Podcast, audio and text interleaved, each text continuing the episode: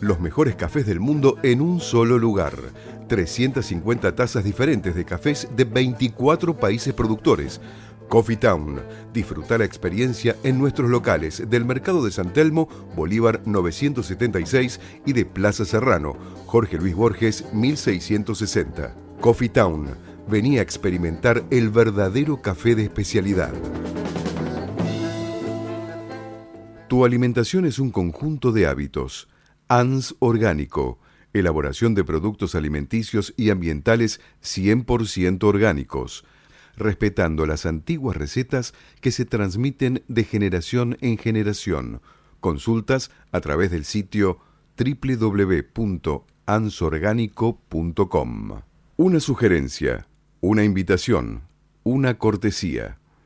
Esto es la propuesta con la conducción de Adrián Silva en Amadeus 91.1.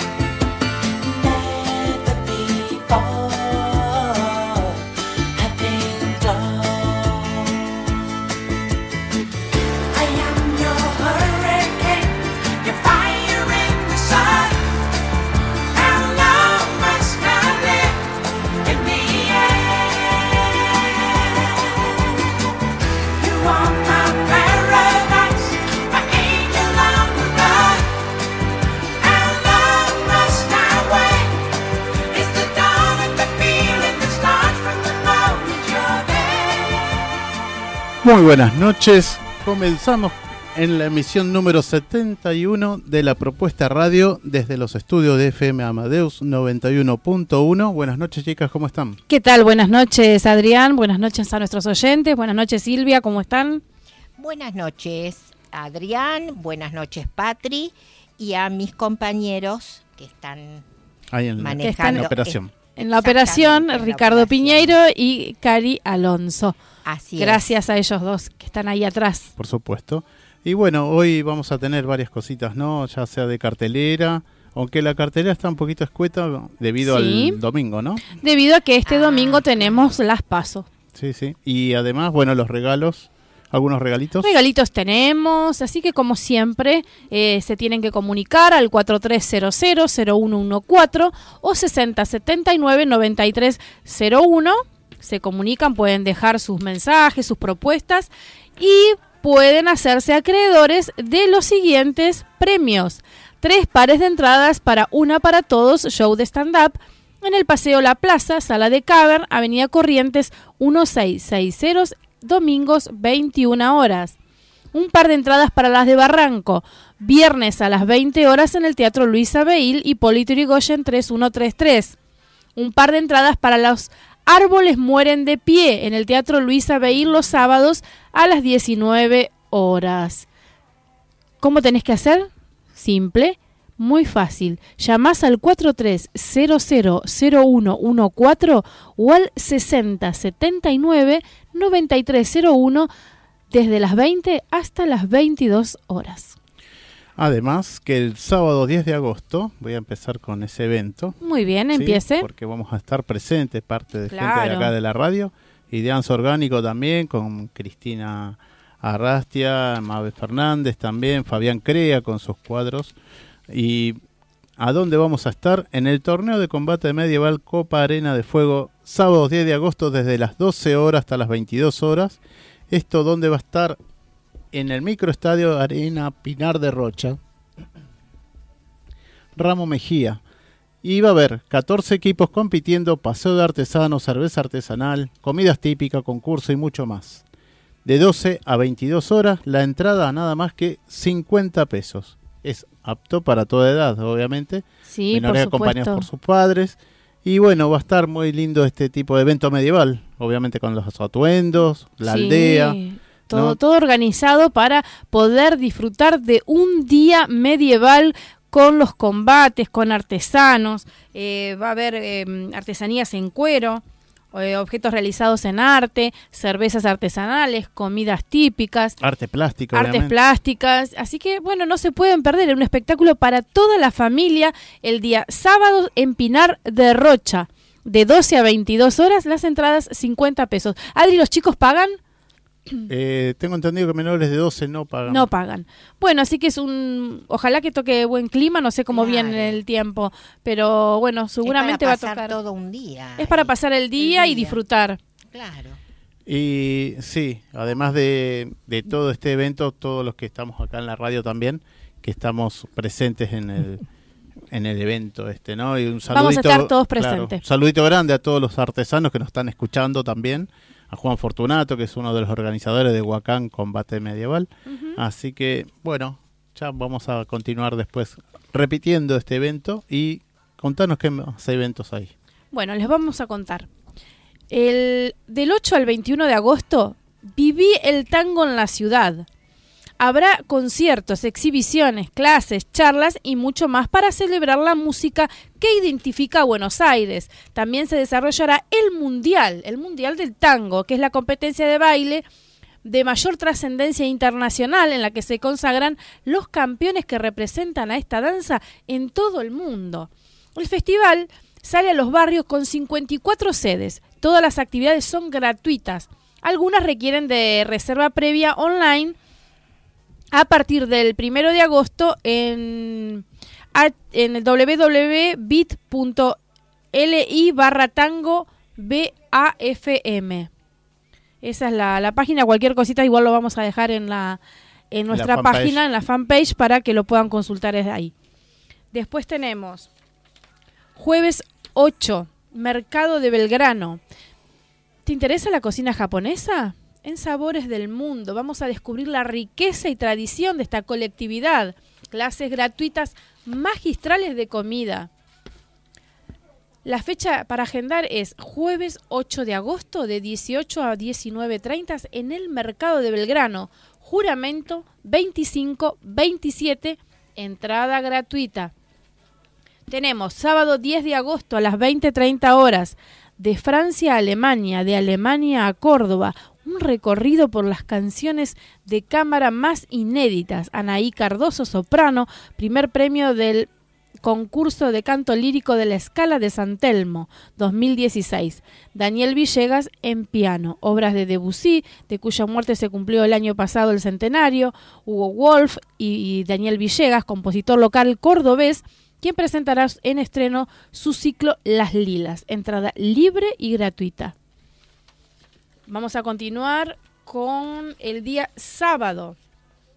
El sábado en el auditorio Pedro Cimerín, en Avenida La Plata 1435, se va a presentar la obra Un Café, una comedia desopilante, con la dirección artística de Dina Dentes y gran elenco. La entrada es libre. Dina es una gran amiga y es un espectáculo que no se lo pueden perder. Hay canciones, excelentes actores y bueno, se van a, a pasar una linda noche si van al auditorio Pedro Cimerín.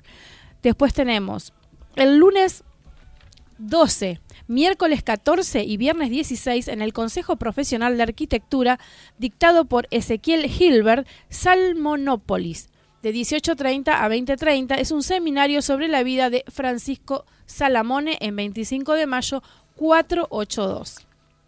Y como le habíamos contado anteriormente con Adrián, El sábado a las 12 del mediodía comienzan los torneos del combate medieval Copa Arena de Fuego. En Argentina las espadas y armaduras están tomando cada vez más fuerza. Y dentro del predio no te pierdas las delicias, el arte y el encanto de nuestro paseo de artesanos, donde encontrarás objetos realizados por artistas. Vas a disfrutar de ricas comidas y exóticas bebidas en este gran evento. Pinar de Rocha, Ramos Mejía, Copa Arena de Fuego, sábado de 12 del mediodía a 22 horas, la entrada 50 pesos. Totalmente.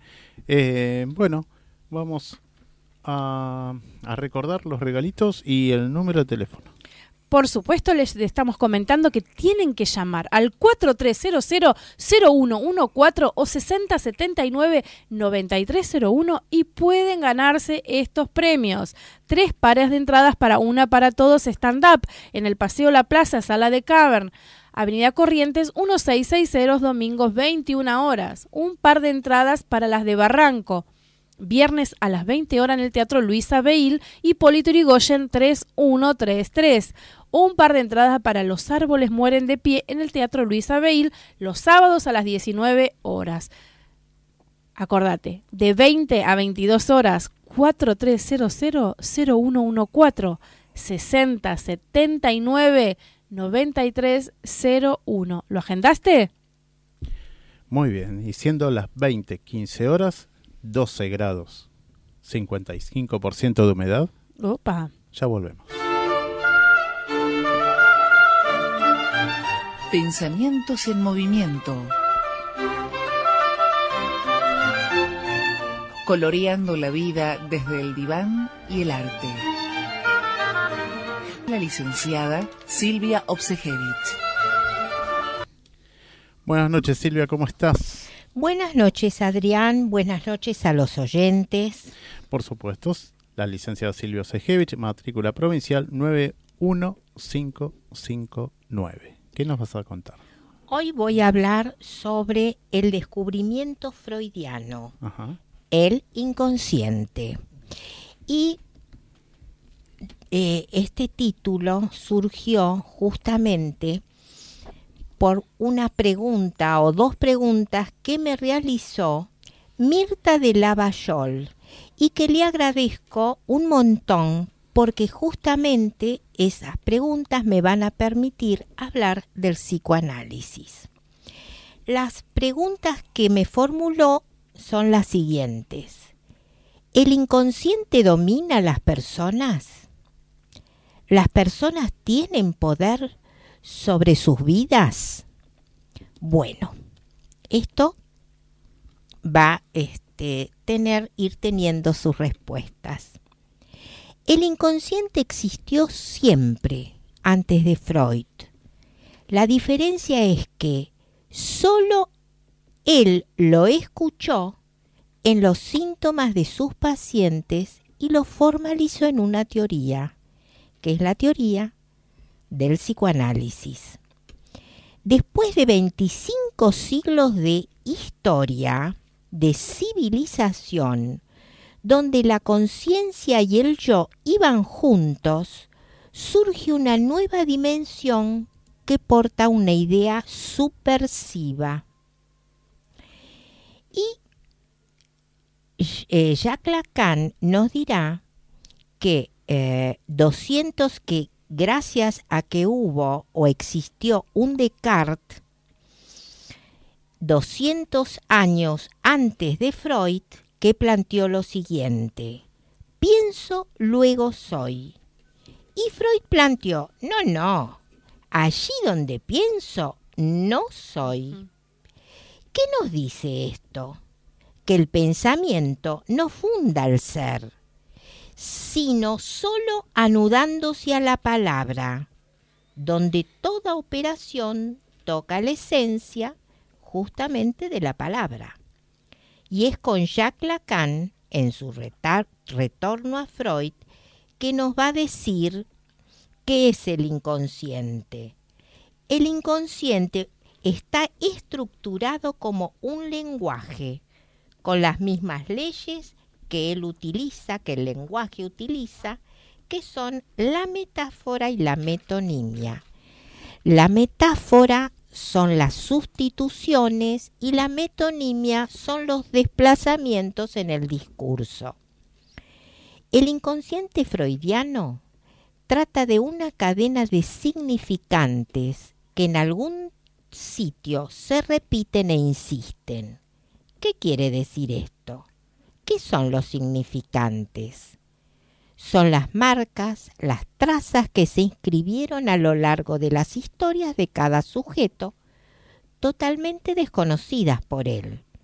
O sea que aquí tenemos al sujeto con un, con un saber que desconoce, que no comporta el menor conocimiento en cuanto que está en el discurso. Es decir, el sujeto, todos portamos un saber inconsciente desconocido para nosotros. Por eso, Lacan nos dijo que cuando nosotros hablamos, decimos mucho más de lo que creemos. ¿Qué quiere decir esto? Que cuando a veces ustedes, uno puede estar hablándole a otro y de pronto el otro entiende otras cosas. Y uno le dice, pero yo te dije una, esto, yo te dije otra cosa. Y el otro escucha otra cosa. ¿Por qué acontece eso? Eso acontece justamente porque cuando hablamos y en simultaneidad a lo que estamos diciendo, hay como una línea de pensamiento paralelo que porta los significantes. Entonces, cuando estamos hablando conscientemente, en simultaneidad también se ponen en juego, se pone en juego ese pensamiento paralelo que porta los significantes y por eso también se producen los equívocos, los lapsus y los malos entendidos.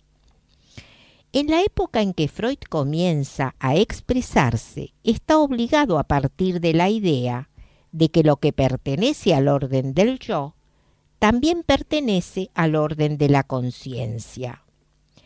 Pero al ir progresando en su obra, ubica al sujeto descentrado con respecto al yo. O sea que vamos a tener un sujeto y un yo totalmente separado del sujeto que es inconsciente. Entonces va a estar este sujeto descentrado con respecto al yo y él va a decir que el sujeto no es su inteligencia, no se adapta, es excéntrico y se articula a la estructura del lenguaje. En 1905, Freud publica El chiste y su relación con el inconsciente. Y con este texto hará su entrada a las formaciones del inconsciente, donde se puede leer y ubicar las relaciones del inconsciente con el significante y sus técnicas. ¿Qué quiere decir esto? Que el inconsciente está constituido. Esto quiere decir que está constituido con lo que el niño desde que entra al mundo escuchó, que no es exactamente lo que le dijeron los padres, los maestros, los vecinos, sino lo que él entendió de lo que le dijeron. Escuchen bien porque esto es muy importante y muchos y muchos por lo menos eh, hace tiempo, no sé si todavía siguen con esta idea, que bueno, por eso la madre o el padre que le dijo esto, esto produjo tal cosa o es por lo que le dijeron los padres. Y no es así. Porque una cosa es lo que le dijeron los padres, los maestros, los vecinos, y otra cosa es lo que él entendió que se le, que se le dijo. Y eso va a ir construyendo un sujeto, un saber inconsciente que no es el yo y que no lo sabe y que todos contamos que es con este saber inconsciente pero lo desconocemos. Entonces, una cosa es lo que funda nuestro mundo interior, que es este sujeto inconsciente, y otra cosa es lo que cree el yo. Y ahí tenemos la escisión, justamente la escisión en la que nos acompaña las 24 horas del día, que es este mundo interior que tiene que ver con la pregunta justamente que, nos, que me hizo Mirta. Porque cuando nosotros dormimos, el yo también se duerme, pero no el sujeto del inconsciente. El sujeto del inconsciente trabaja y produce sueño con los significantes que se encuentran en nuestra estructura psíquica. Por eso los sueños solo pueden ser interpretados en el consultorio de un analista y articulados al discurso del analizante, que porta o habla de su historia. Y esto también es importante porque hay muchas personas que de pronto me preguntan, ¿qué quiere decir tal sueño? Y no, para Freud no existe eso, eso puede ser que estén otras teorías, que si sueño con un paraguas es un pene o si sueño con una cartera es una vagina. Eso no es así, porque hubo muchos desvíos en relación a, a la interpretación de los sueños.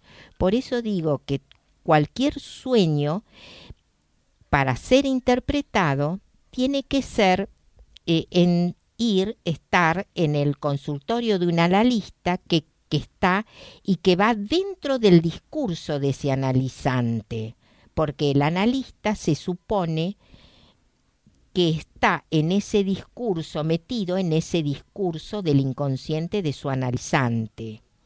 Y entonces, porque cuando tenemos un síntoma que se repite y se vuelve a repetir, es a los fines de que, de que desea ser escuchado para dejar de repetirse.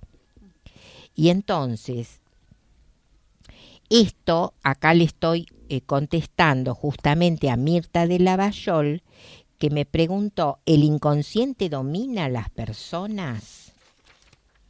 Bueno, uno podría, ¿y las personas tienen poder sobre sus vidas? Entonces, yo no hubiera dicho, no le diría tan taxativamente domina, a las personas, pero sí le diría que de alguna forma sí, porque cuando tenemos un síntoma que se repite y se vuelve a repetir, es a los fines de que, de, del deseo de ese sujeto de que lo escuchen, para que deje de repetirse. Y tomando la segunda pregunta de Mirta, que las personas tienen poder sobre sus vidas, en la medida que se va trabajando en un análisis sobre el síntoma, el sujeto se va noticiando de su mundo interior, apropiándose de sus significantes, de sus verdades, puede tomar la decisión de con qué, con qué quiere seguir. Es decir, puede aceptar las verdades que descubrió de su existencia o rechazarlo. Ahí es el dueño o propietario de su vida. Entonces, Lacan produjo una definición que a mí me, me, pareció realmente verdadera de lo que es un síntoma y que dice así, el síntoma grita las verdades de su historia. El síntoma es como una cebolla que porta muchísimas capas que son las marcas que quedaron inscriptas que en un análisis y que en una eh, quedaron y que en un análisis se van se parten de las capas que están arriba para acercarse o se parte de la superficie y se las va sacando.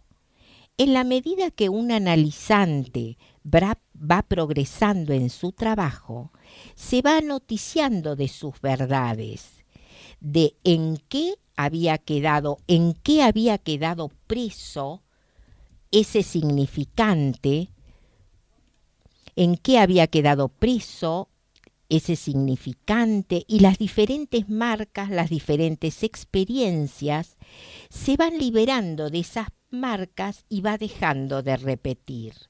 Esto quiere decir que se va liberando de sus inhibiciones, de lo que quedó reprimido, de lo que quedó oculto. Y es ahí donde se va apropiando de su vida lo que le va a permitir que surjan los pensamientos en movimiento.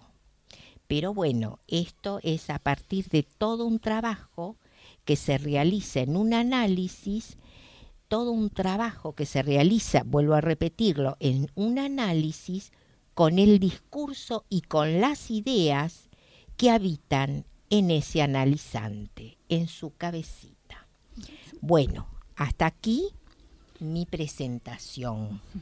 Lo que podríamos decir también que es, eh, eh, sería el autoconocimiento lo que nos llevaría a poder tomar las riendas de nuestra vida o no. No, no es justamente, por eso digo, justamente el autoconocimiento no existe. Ni Freud pudo, em, ni Freud que fue el fundador, es imposible justamente eh, autoconocerse. Por eso, porque justamente como estoy diciendo, tenemos una parte, un saber que no sabe, inconsciente, y que eso es nuestra parte desconocida, y que la verdad no existe el autoconocimiento.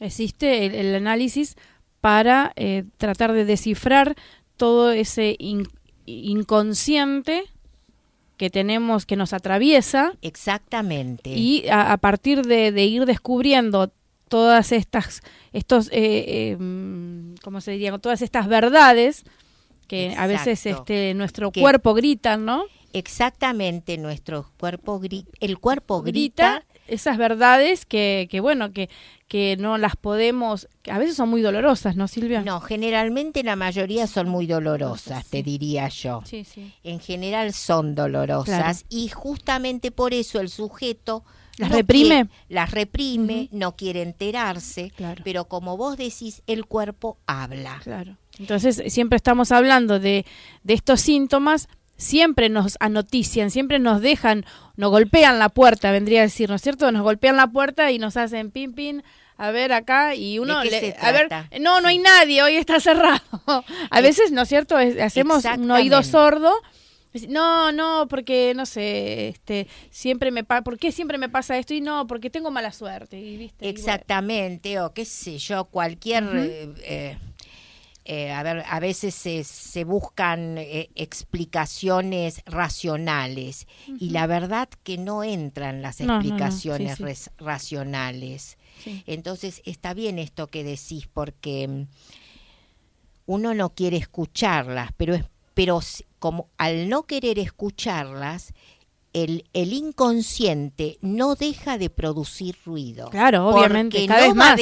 y cada vez No va a dejar de sonar hasta que se lo escuche. Hasta que se lo escuche. Yo te diría que cada vez las enfermedades son, son, mucho más serias. Más serias, claro, porque no estamos, no estamos escuchando el mensaje que nos está enviando eh, el Sí, el inconsciente. entonces no lo estamos escuchando. Entonces, mientras no escuchemos, más nos, más nos vamos a enfermar y menos posibilidades tenemos de poder sanar esas enfermedades. Exactamente, y, voy a agregar algo, ya que tomamos esto, que Freud tiene un, caso clínico en donde un analizante, em, y lo voy a hacer muy corto, un analizante recibe determinada problemática que sus padres no resolvieron. Claro, también. Entonces, eso que queda sin resolver en la generación de los padres pasa al hijo a los fines de ser resuelta. y, Cuando, y si no es resuelta en la generación de los hijos, pasa, a los nietos. Pero ya con eh, enfermedades mucho más graves, muy crueles, muy crueles, muy crueles por los cuales yo me estuve interrogando por qué justamente en el siglo pasado yo estoy observando que en este siglo realmente los niños tienen enfermedades tan cruentas que no que no existían No, en, el siglo XX. Y entonces me estuve preguntando qué pasa y pensé en esto que dijo, que nos dijo Freud y acordó Sí. Lacan, ¿eh? Sí, sí, total. tal acordó. Lacan que justamente esto, los, estos niños es una problemática que cuando no fue resuelta en la generación de sus padres pa- y ya es tercera generación, son enfermedades pero tremendamente Tremendas. cruentas. Tremendas. Sí, sí. sí. Que uno dice, ¿de dónde salieron? Pero son tres y cuatro generaciones que podemos recibir. Sí, sí, tal cual, es así. Lacan dice cuatro generaciones y Freud también, para arriba. Sí, sí, se habla de cuatro generaciones como mínimo. Y, y mientras más vayan pasando, peores son las, Pero las peores. consecuencias. Sí, exactamente. Lamentablemente. Bueno, Bueno. la verdad que esto da para, para hablar muchísimo, Silvia, para, Interrogarse para hacerse muchos- muchas preguntas. Y este tema de las enfermedades a mí me gustaría en algún momento, es muy interesante por, para tratarlo porque por todas las problemáticas que hay hoy en día, por qué la gente se está enfermando cada vez más, sería muy interesante tratarlo. Y bueno, y que nuestros oyentes vayan dejando también sus propuestas, sus dudas, sus preguntas y podamos ir contestando. Va, Silvia las va a ir contestando. Este, y bueno, para. Pero, ¿sabes? También me surge Sí. que, que Lacan, Freud también lo dijo. ¿eh? Y Lacan, si las instituciones médicas dejaran eh, o mm, derivaran más a los, a los pacientes para que vayan a analizarse, la verdad que se ahorrarían un montón de dinero en estudios Tal cual. Que es, eso lo dice, lo dice tanto Freud como Sí. Lacan. Bueno, ahí ya nos Pero estaríamos bueno, metiendo en una, una cosa. sí, pero bueno, Sí. va- es complejo porque viste que la economía y el dinero mueve el mundo. Bueno, la verdad que sí, muy interesante, Silvia, te agradecemos tu aporte. eh, con Me tu- Me despido Sí, entonces de mis oyentes hasta el miércoles que viene. Bueno, hasta el miércoles próximo, Dios mediante. Dios mediante.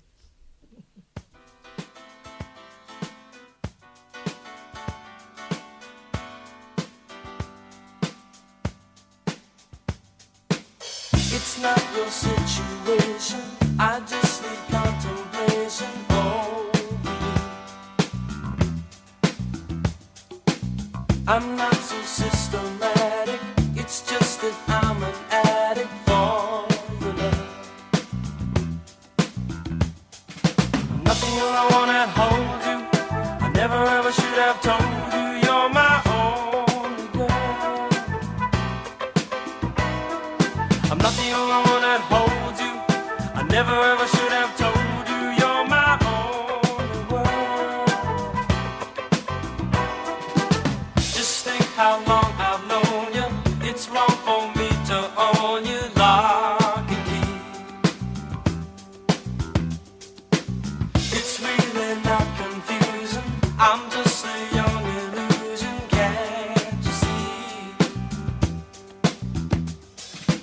I feel I wanna hold you. I never ever should have told you.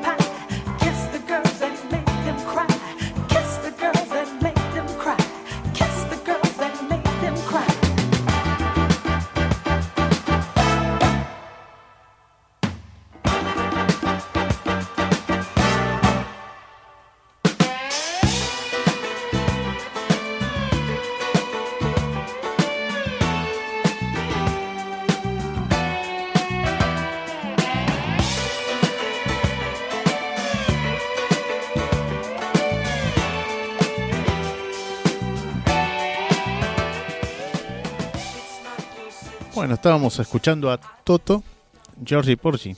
Del año 1978. Muy Ah, lindo tema, ¿no? Así es. Bueno, ya tenemos en la mesa de la obra de los hermanos Karamazov. ¿Está bien dicho? La obra se llama Karamazov, ¿no? Sí. Bueno, Bueno, con unos de los de elenco, César Brie Y antes que comiences a... Bienvenido a la propuesta radio. César, ¿cómo estás? Ah, Bien, bien, gracias a ustedes por invitarme. Bueno, eh, César, les contamos a nuestros oyentes, es actor, director y dramaturgo. En estos momentos está dirigiendo y actuando en Karamazov, que es una adaptación de los hermanos Karamazov de, de Dostoyevsky, ¿es así? Exacto. Bueno, contanos un poquitito cómo, cómo surgió eh, eh, Karamazov. Bueno, eh, Karamazov, eh, Los hermanos Karamazov para mí es una de las más grandes novelas que, que han sido escritas, es, es fantástica. Creo que sigue siendo actual, a pesar de es la última novela que Sí, es escribe Dostoyevsky sí. antes de morir Ujú. y toca todos los temas. Eh, podría solo decir uno, si hoy va de moda en el teatro porteño le- hablar de familias disfuncionales, eh, Karamazov es una perfecta familia disfuncional. Un padre con tres hijos más uno bastardo, un padre malvado, hedonista, eh, sentimental, eh, tres hijos muy diferentes, uno apasionado, el mayor, uno ateo intelectual, el segundo, un tercero religioso, el tercero, Alexei. Eh, el hijo enamorado de la misma mujer que el padre, el hermano enamorado de la mujer que antes amaba el hermano mayor, o sea, un gran, un gran despelote. eh, Qué lindo, un grande familiar, ¿no? Qué lindo Sí. para desarmar y desarticular todas estas. Sí, eh, estas, estas complejidades que tenemos los humanos. exacto. Yo creo que, bueno, yo adapté la novela, la novela tiene 1200 páginas. Upa. Yo hice una obra mucho más breve.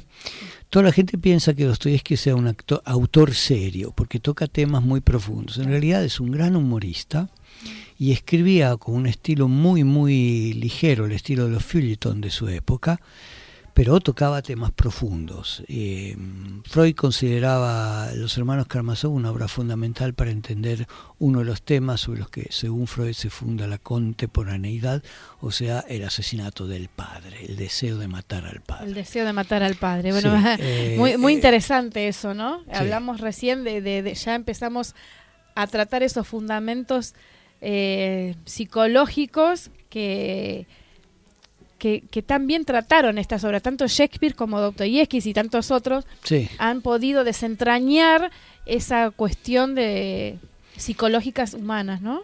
Sí, bueno, eso es uno de los tabúes por un lado y uno de los paradigmas por otro lado de la de la, de la esencia humana, la relación. Yo que hago teatro y que muchas veces investigo sobre las relaciones que tienen los eh, mis alumnos, ¿no? Los del tipo de memoria cuando pido hacer ejercicios de, de recuerdos, uno de los temas que surge siempre, sobre todo en los jóvenes, es la ausencia del padre. ¿Viste? Es uno de los Sí, temas que aparece constantemente. La obra es, en realidad es una obra muy divertida, es una obra coral, son, somos ocho actores y un músico, eh, aunque algunos de nosotros también tocamos, la música se ejecuta en vivo, Ay, se hace todos los sábados a las 8 de la noche en el galpón de Guevara, en Guevara 326. Exacto, sí. Para los que no saben dónde es, es Chacarita, pueden bajar o en la Croce o en la estación de la anterior Dorrego y está entre ambas. Está, mm, es un espacio maravilloso donde muy seguido actúan también acróbatas. Sí. Es un galpón muy grande, muy bien, muy, bien- Adaptado. muy bien adaptado. Sí, sí. Y allí hacemos esta obra. Eh, los actores son. Yo hice una versión de esta obra en Italia. Yo vivo mitad del año en Italia, mitad Ah, aquí. Y mm, esta versión ahora la hice con actores, todos actores argentinos, acróbatas y actores. Hay un elenco Maravilloso. maravilloso. Yo estoy muy, muy feliz con el trabajo que hacen. Y debo decir que nos hemos divertido mucho y también nos conmovemos mucho. Creo que el público también. La suerte que hemos tenido hasta ahora es que está siempre el teatro lleno, o sea, se agotan las entradas, o sea que si quieren sí. ir a verlo, aconsejo de reservarlas con tiempo. con en, tiempo, ¿no? eh, se puede hacer en alternativa teatral o directamente a Galpón de Guevara. Y bueno, no sé qué más contarles. Eh, ¿Cuánto, ¿Cuánto tiempo te llevó a ensayar la obra? Bueno, preparar el texto, hacer la dramaturgia me llevó mucho, un año, porque reduje 1200 páginas a 60 páginas de guion. El montaje lo hice en dos meses de ensayos. Ah, Dos meses, pero ya tenía, digamos, todos los objetos que había... Si debiera ser honesto, en realidad el tiempo de trabajo de montaje ha sido unos tres meses. Claro, sí, sí. De, Igual un tiempo récord, ¿eh? Bien. un tiempo, eh, un tiempo Bueno, ni tanto. En, en Europa se Se- montan, se la- montan las obras así. en un mes, pero eh, yo detesto esa, ese No, no. apuro. Tres meses es un tiempo justo para. Bueno, aquí nos llevan algo. un poquito más. Eh, aquí el- el teatro independiente por lo menos nos llevan nos llevan un poquito más. Yo soy actriz también Sí. y, y bueno, a veces también he hecho, el año pasado hice algunas obras y llevan un poquito más de tiempo porque, bueno, eh, no, no vivimos del arte. Claro. Bueno, no sé si, es, viste, eh, cuando uno no vive del arte necesita vivir de otras cosas y bueno, ahí lleva más tiempo. El, el- yo creo que cada obra debería hacerse con el tiempo que requiere. Sí, Yo he hecho La Ilíada, por ejemplo, tardé un año en montarla, trabajando ocho horas Sí, sí. cinco días por semana. O sea, con hay obras que son mucho más complejas, ¿no es cierto? Sí, y hay otras obras que te salen. No es solo la complejidad, hay veces que la obra ya, ya la tenés adentro y te sale todo, y hay otras obras en las que tardás en encontrar el, el, eh, el hilo El conductor. camino, claro. Porque para mí no se trata de poner en escena un texto, sino de crear una, una obra de arte Mm, teatral Claro, claro. donde el texto es una parte, pero también eh, tienen que ver las imágenes, la música, las acciones, los objetos, todo lo que conforma la- el hecho teatral. Entonces depende de la obra que se realiza, esa requiere más, más o menos tiempo. Yo creo que en América Latina tenemos una virtud respecto a Europa. Como aquí, como vos decís, muchos no viven de, su arte, trabajo, sí. entonces le dedicamos al trabajo eso que el otro, en el otro lado no tienen, tiempo. Y el tiempo es la cosa. El tiempo sustituye la falta de dinero. Sí, Si tenés tiempo, creas, creas con la imaginación, Sí. sustituís con la imaginación todo lo que, lo que el teatro no te, lo que en, en el primer mundo no, no puedes hacer porque no, no, no, cuesta mucho, entonces tenés que hacerlo en una semana menos. Hay que hacerlo, Eso. ser- eh, usar mucho la imaginación, se, se usa muchísimo acá. Claro, ¿no? es que hay que usarla. Y por y otro sí, lado- por otro lado viene bien, ¿no? Sí, bueno, yo creo que en Buenos Aires es una es uno de los lugares donde hay realmente un gran teatro. Y lo bello, al menos lo que a mí me gusta, es que hay tantos teatros diferentes. Eso me, me apasiona. Que diferentes artistas hacen em, teatros muy distintos unos de otros. Sí, yo siempre digo que yo amo el teatro que hacen los demás y hago el teatro que puedo. Eh, entonces, todos. eh, todo lo, Lo que, hacemos, ¿no? Teatro. Bueno, no, hay gente que piensa que el teatro es el que hace él, ¿no? Hay No, gente que no, piensa, no, eh, no, el teatro se hace así y cuando ven una obra dicen, yo lo hubiera hecho así. Y yo digo, si la hubieras hecho así, hacela en vez de... Claro, no critiques, deja que, que claro, aparte cuántas como versiones, hay tantas versiones, imagínate cuántas versiones hay y cuántas maravillosas obras podemos hacer de una sola obra. No tenemos la verdad, la verdad no existe. ¿Eh? Cada Ay, uno tiene la verdad y la tiene una claro. mirada sobre esa realidad y sobre ese hecho. Sobre Así que es maravilloso eh, que eso ocurra. Eh, las estrellas son todas diferentes, o al menos nos llegan con luces diferentes, y así las obras de arte, ¿no? Cada obra es diferente y por eso vale de un modo particular. Creo que eso es... Yo te iba a hacer un... Leí algo que dice, lo que para la lo que para que la mente es una infamia, para el corazón es belleza. La belleza es un misterio y el campo de batalla es el corazón. sí. Dimitri. Qué lindo. ¿eh? Qué Ese linda es, frase. ese es un texto sí, que sinteticé de, de, de Dostoyevsky. Es maravilloso, es un poco uno de los... Y es de Dimitri, porque Dimitri se está interrogando en ese momento. Él estaba enamorado de una mujer, Caterina, y se enamora de otra, Grushenka. Está ligado a Caterina por agradecimiento y a Grushenka por pasión. Entonces, eh, Caterina es el amor casto y Grushenka es el amor pasional. Entonces ahí se pregunta, lo que para la mente es una infamia, para el corazón es belleza. La belleza es un misterio. Sí, sí, sí, muy, muy, muy Realmente. profundo, ¿no? Pues sí, Una frase totalmente muy, muy esa, muy, muy profunda. profunda y, y bueno, bueno. Dostoyevsky es así, ¿no? Dostoyevsky es así. Él tenía, yo creo que era así porque él era todo eso que él contaba. Dostoyevsky era al mismo tiempo parecido al padre, parecido al hijo mayor, al del medio, al resentido, al santo, era parecido a todos. Él poseía, digamos, todos los defectos del mundo y al mismo tiempo los veía. Hay algo muy bello de Dostoyevsky y que rescato, trato de rescatar en la obra. Dostoyevsky nunca escribía por tesis, sino que descubría lo que quería decir sobre cada argumento. Hay un momento en, el- en la novela en el que Iván y Alexei discuten sobre si existe o no Dios. Iván es ateo y Alexei es creyente. La posición de Dostoyevsky es cercana a la de Alexei, porque Dostoyevsky era creyente. Sin embargo, en la novela gana Iván. En la diatriba, Iván lo deja sin palabras al hermano. Entonces, la eso. Qué un, gran, ¿no? un gran lingüista, Bakhtin, sostenía que Dostoyevsky es el que inventa la novela dialógica. La novela donde, en vez de exponer una tesis, el autor hace dialogar a los personajes y que después el espectador elija, Elija cuál, es, cuál. cuál es la posición con la que se queda. Tal cual. Y Qué bueno, Dostoyevsky ¿no? de algún modo se derrotaba a sí mismo en esta en Sí, este sí, sí. en este diálogo, porque terminaba ganando el diálogo eh, la persona con la cual el autor no estaba de acuerdo. Sí. Eso es eso es grandioso de- del autor, eso es una de las cosas grandiosas. Sí, Hubo una Y- y- diatriba entre Bulgakov y Borges respecto Ah, a bueno. Dostoyevsky. Ajá. Bulgakov deci- dijo, en modo muy despectivo, no hay una página de este hombre que pueda quedar en la historia. Y Borges le respondió, entonces quedarán en la historia capítulos enteros. Porque Borges lo adoraba, ¿no? Sí, sí, sí, me imagino que sí. Bueno, eh, Borges, viste que es muy particular también sus Sí. obras, este, y con una profundidad también y la mirada borgiana, Sí. ¿no? que, esa que, que él tiene. Este, y Dostoyevsky, además, ¿qué, qué otras obras así que como Karamazov y otros te, llama para poder ah, realizarlo? Yo de Dostoyevsky hice también un cuento que se llama La Mansa, es una obra de teatro que, se hizo, hasta el año pasado se hizo aquí en Buenos Aires, eh, que es una también una de las últimas que escribe, y es la historia de una chiquilina que se tira de una ventana aferrada a una imagen religiosa, a una virgen, y es el- la historia, el cuento de Dostoyevsky es el marido frente al cuerpo de su mujer eh, puesto sobre una mesa, que se pregunta por qué. Mm. Y poco a poco va descubriendo por qué.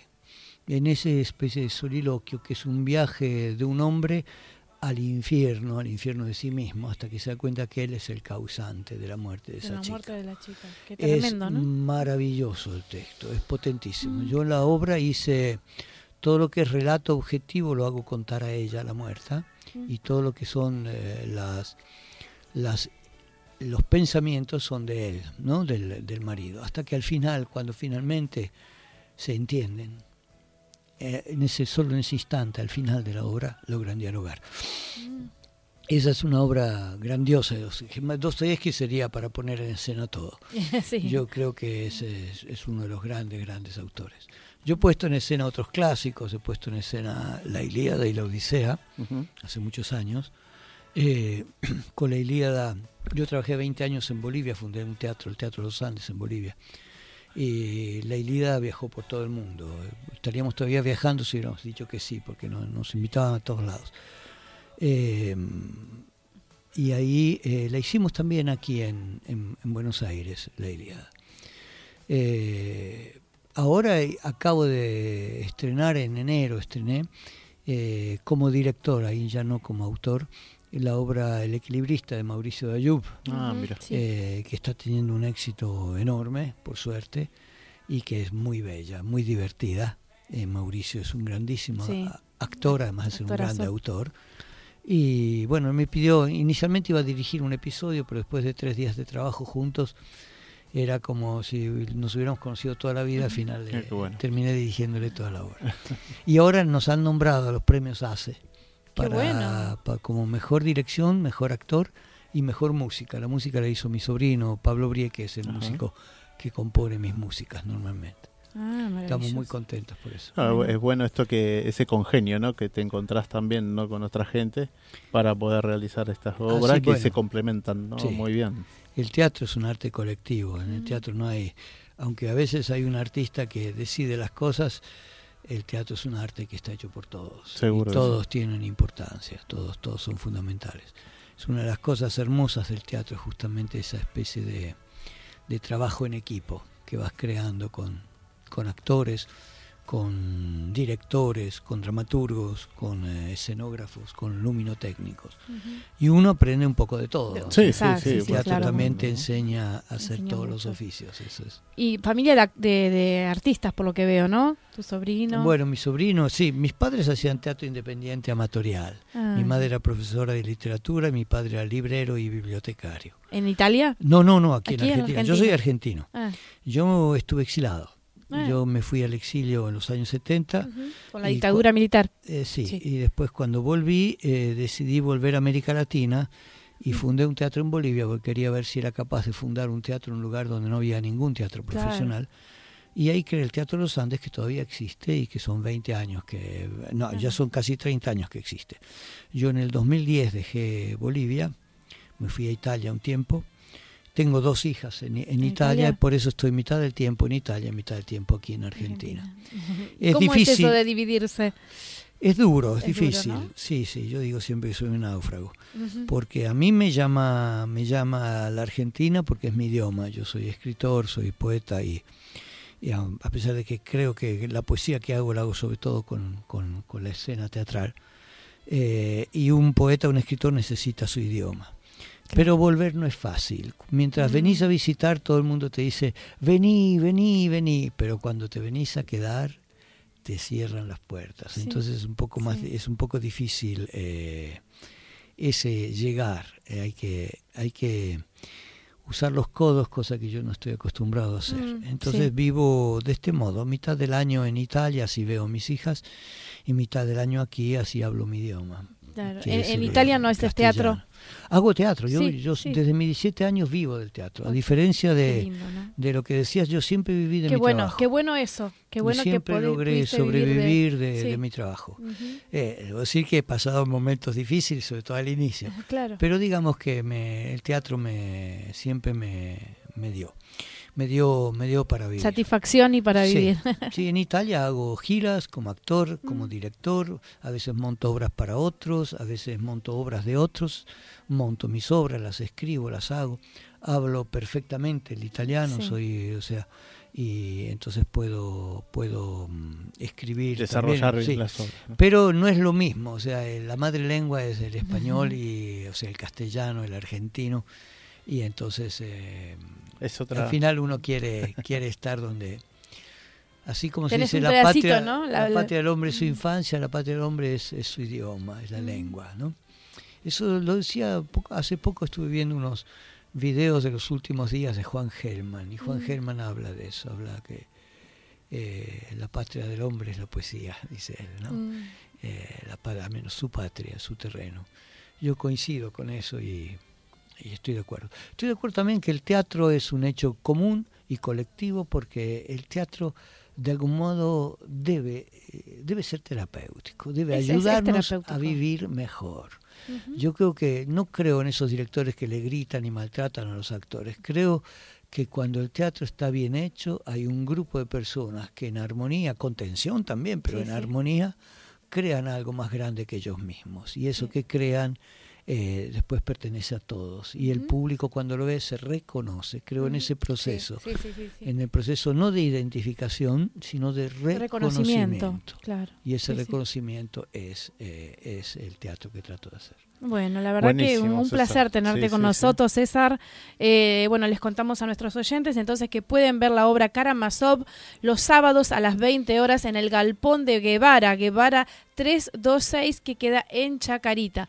Eh, las entradas son con anticipación porque están casi siempre agotadas. Así que les recomendamos, es una excelente obra para que puedan ir y disfrutar de, de este Dostoyevsky, eh, dirigido y mm, actuado por César Brie.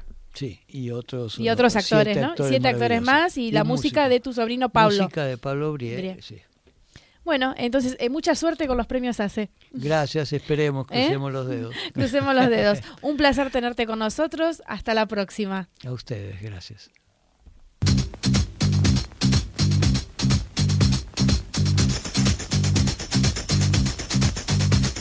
Love is in the air, everywhere I look around.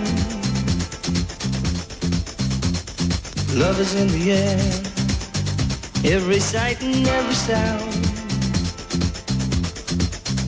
And I don't know if I'm being foolish, don't know if I'm being wise, but it's something that I must believe in. And it's there when I look in your eyes. Love is in the air, in the whisper of the tree. Love is in the air, in the thunder of the sea. And I don't know if I'm just dreaming. Don't know if I feel safe. But it's something that I must believe in. And it's there when you call out my name.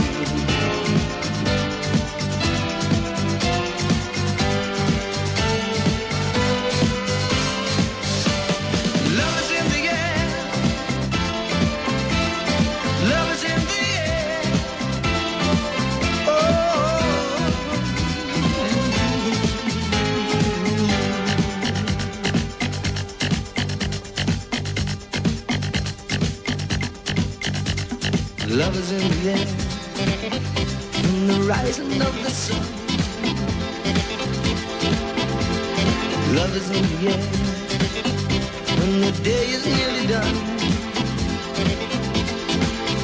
And I don't know if you're an illusion, don't know if I see it true, but you're something that I must believe in, and you're there when I reach out for you.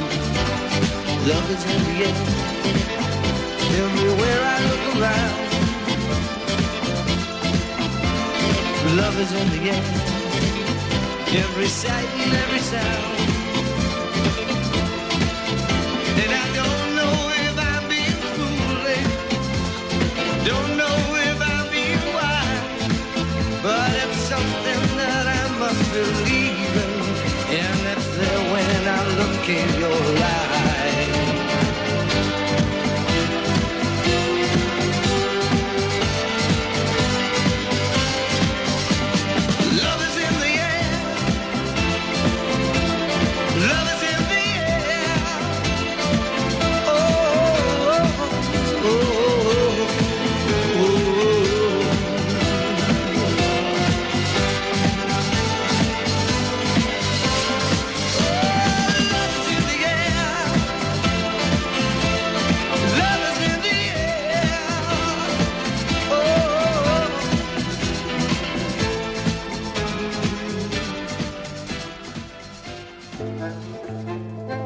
Coffee Town, los mejores cafés del mundo en un solo lugar.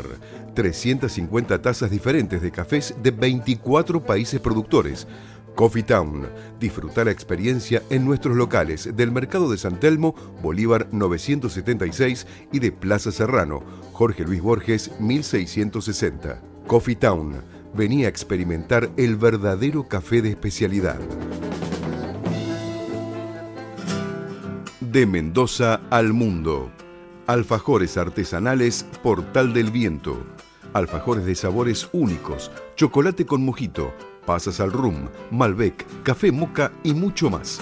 En Ciudad de Buenos Aires los podés conseguir al 11 40 58 78 54 o en www.ansorgánico.com o en la ciudad de Mendoza, en Avenida Perú 1487. Alfajores artesanales, Portal del Viento. Probalos y cuando pidas una caja, vas a pedir otra más.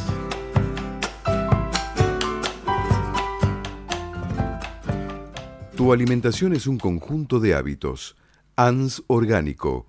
Elaboración de productos alimenticios y ambientales 100% orgánicos, respetando las antiguas recetas que se transmiten de generación en generación.